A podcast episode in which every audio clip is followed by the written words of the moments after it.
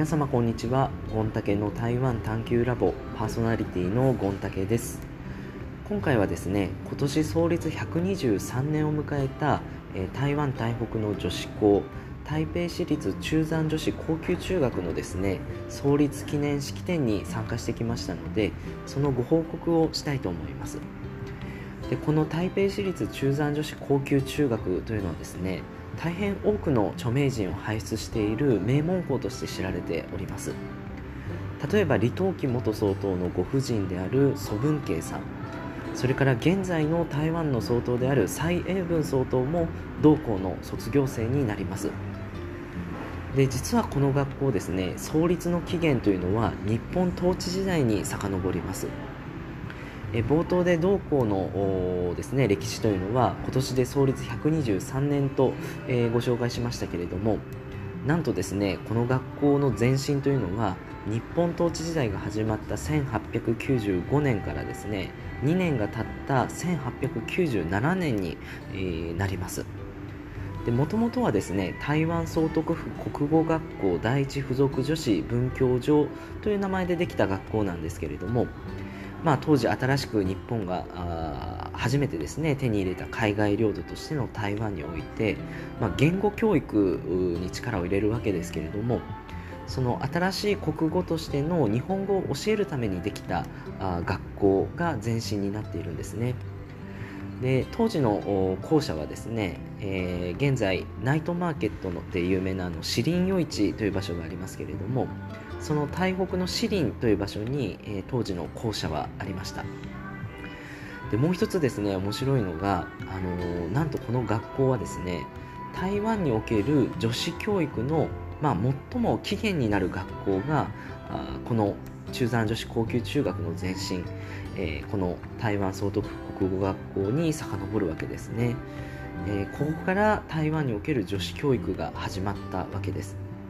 で実際日本語の他にはですね生け花とかお裁縫とかこういったものも指導されていたそうです。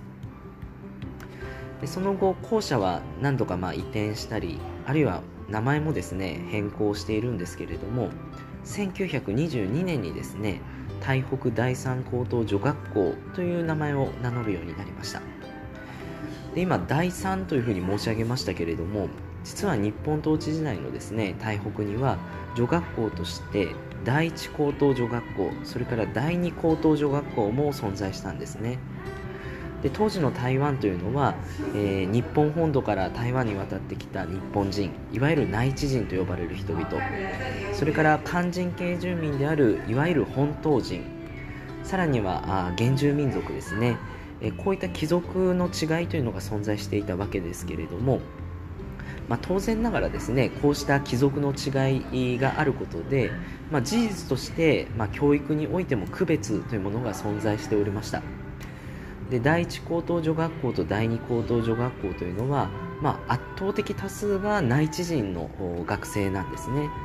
で本島人があこれら第一高等女学校や第二高等女学校に入学するということは、えー、決して容易なことではありませんでした。成績あるいはま日本語能力はもちろんですけれども財力であったり家柄であったりこういったことも非常に重視されていたので簡単には入れなかったんですね。でそういう中でですね第三高等女学校というのは、まあ、非常に成績が優秀な本島人の、え、学生エリートが入学していた学校なわけです。で今回ですね私はあのかつてこの第三高等女学校を卒業したあ卒業生の方でですね、えー、陳淑英さんという方がいるんですけれどもその陳淑英さん、まあ、私はいつもシャロンさんと呼ばせていただいておりますけれどもこのシャロンさんから、あのー、今回ですね123周年のその式典があるからぜひ、えー、興味あったら来ませんかとお誘いいただいて、え、それで、え参加してきたんですね。でまあ、シャロンさんもですね非常に日本時代この第三工場に入学するにはなかなか大変で、えー、まあ高倍率そして難関校でありますからなんと2回受験は挑戦したそうなんですけれども、えー、どうしても落ちてしまいましてで3回目の受験で入学を果たしたそうです。でただですね、まあ、1年間は勉強しっかりできたんですけれどもご承知の通り戦争が始まって、でえー、学校で勉強どころではない状況になってしまいましてそれであのその後はですね、えー、学校で勉強ではなくて勤労奉仕という形で、まあ、あの汗を流してですねそのまま、まあ、疎開をされて終戦を迎えるということなんですけれども。で余談なんですけれどもあのこの第三高等女学校というのはですね戦後にも、まあ、名称変更するんですがそこにですね非常に興味深いエピソードというのがありまして、まあ、先ほど第一高等女学校第二高等女学校というのは内地人の学生が圧倒的多数を占めていたというふうに、えー、申し上げましたけれども当然ながら日本が戦争に敗れたことでですね昭和20年8月15日にあの敗戦を迎えたことでですね台湾にいた内地人日本人というのは日本本土に引き上げなくてはいけないということになったんですね。したがって第一高等女学校第二高等女学校というのは内地人が圧倒的多数ですから引き上げてしまった後に残る学生っていうのは本当にわずかなわけです。でこういった形で、まあ、2つの学校は合併してさらに当時、えー、第4高等女学校というのもあったんですけれどもこうしたそれ以外の学校の学生も合流してですね、えー、戦後は台北第一女子中学という名称を名乗るようになりました。でまあ、あの繰り返しになりますけれども第三高等女学校というのは本島人台湾人のエリートが集まっていた学校ですよね。で戦後は名前が変わってですね台北第二女子中学という形になるんですけれどもこの名称が戦後に変わるタイミングでですね、えー、第三高等女学校の学生たちというのはなぜ自分たちが第一を名乗らずに第二を名乗らなければいけないのかということで、まあ、不満の声が上がって抗議運動があったそうです。で私もですね過去に何名かのその第三高等女学校の卒業生の方々に、まあ、このエピソードを伺ったことがあるんですけれども、まあ、ある方はですねあの親から反対されてこうした運動には参加しなかったんだけれどもやはり第二を名乗ることに対しては、まあ、屈辱というか不満があったということはあのいろんな方からですね実は聞きます。したがって、まあ、当時第三高等女学校に通っていたあ、まあ、学生の皆様というのがですね非常にこうやはりエリート意識というのを強く持っていてしかもまあ第三高等女学校の前身というのは台湾における女子教育のまあ最も先駆けの学校ですからあやはりプライドがあるわけですよね。で、まあ、もう一つまあ余談なんですけれども一方のですね戦後の大台北第一女子中学というのは、まあ、いろんな学校からこう合流されて集まったということで、あのー、ご紹介しましたけれども、まあ、中にはですね、えー、もともとその日本時代には初等教育機関として小学校と高学校という区別もありまして、えー、小学校が内地人が主に通う学校。で工学校というのが本島人があ主に通う学校だったわけなんですがあの工学校からですね工学校で勉強した学生があの戦後の第一女子中学に入った時にですね、まあ、どうしてもこう話す日本語というのがあの田舎なまりがあって、えー、こう聞いてわかるわけですよね。でえー、日本時代には第一高等女学校第二高等女学校という形で、まあ、成績や日本語力も高くさらに家柄も良かった学生の方々がこうした工学校の出身者とこう一緒になった時にですね、まあ、どうしても日本語力の違いがあってそうした田舎なまりであるがゆえにいじめに遭ってしまったというような話もですね、まあ、聞いたことがあります。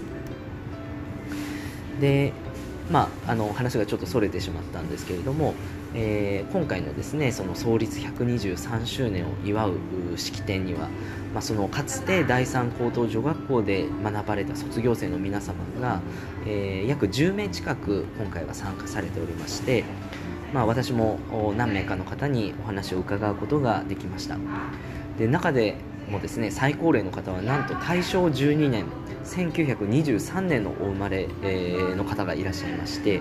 まあ、杖もつかずに力強い足取りで、えー、そしてお話もこう非常に力強くてですねまあ、とても97歳には見えない方がいらっしゃいましたね。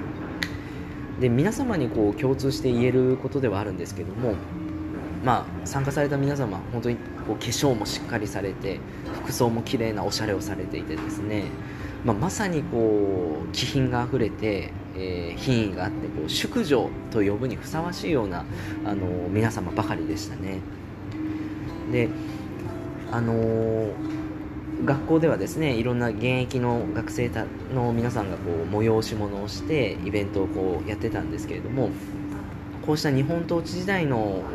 同校で学ばれた先輩たちをこう温かくそれから手厚くですねもてなして歓迎するんですね、